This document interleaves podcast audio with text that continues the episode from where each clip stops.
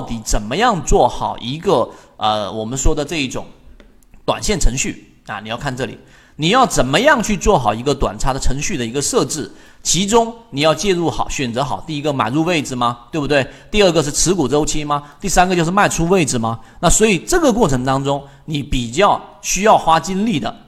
就是在实际的例子当中，不断的去操作周期上的切换。我建议呢，操作周期切换就是在日线跟六十分钟跟三十分钟级别附近就可以了，因为你周线级别介入，你的资金利用率就会比较低。前提是大盘要在可以操作的区域里面比较安全。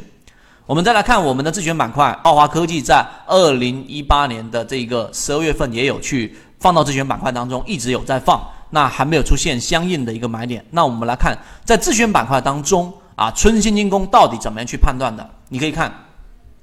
这个是春兴精工的一个日线图啊，日线图哪一个位置是比较好的一个买点呢？啊，一个卖点呢？实际上呢，这里面中途当中，你我圈出来给大家看，你看这个地方上，股价创了新高，MACD 柱体是不断创新高的，你可以结合流动资金，就是流动资金你去看的话，流动资金依旧是持续增强的。那这个地方我就不展示出来了，因为我现在要用最简单的系统来给大家阐述缠论里面的一个特点。第二个就是一大部分人非常容易在这个地方上会把它判断为背离或者背驰，那实际上是吗？其实并不是。你可以看高点，其实它并没有创新高，它反而是我们说的这一种，呃，在股价上依旧是这一根呃阴线是属于我们所说的高点。那么同样的，它的量能上也是合理的，就是说 MACD 的十二日均线跟二十六日均线的差值和九日均线的差值实际上是在衰减的。那这个是常规的，因为股价这个在股价上就已经反映出来的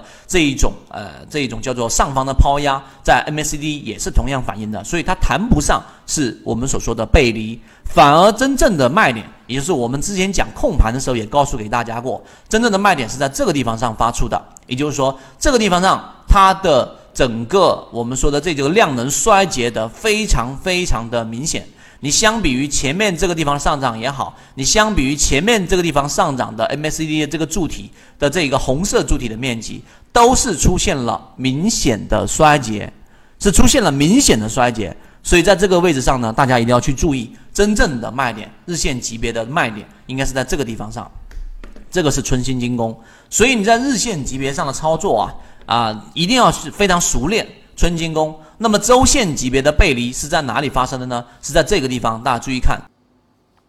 如果你想知道这些内容，并且进一步去了解，由于平台原因，这个地方不方便公布公众号的位置，知道位置的泽西船长的股友可以互相转告一下就可以了。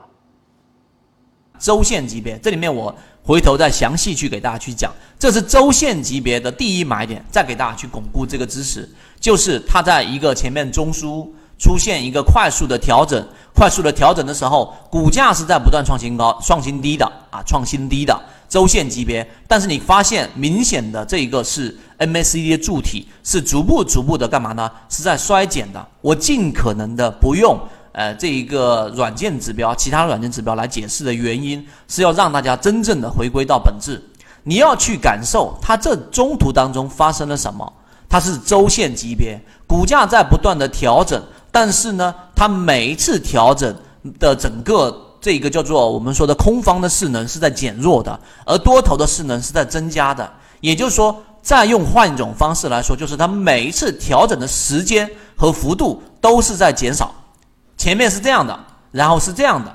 然后是这样的，然后是这样的，最后在 MACD 这一个角度上就能反映出来，所以这才是我们所说的周线级别的第一类买点。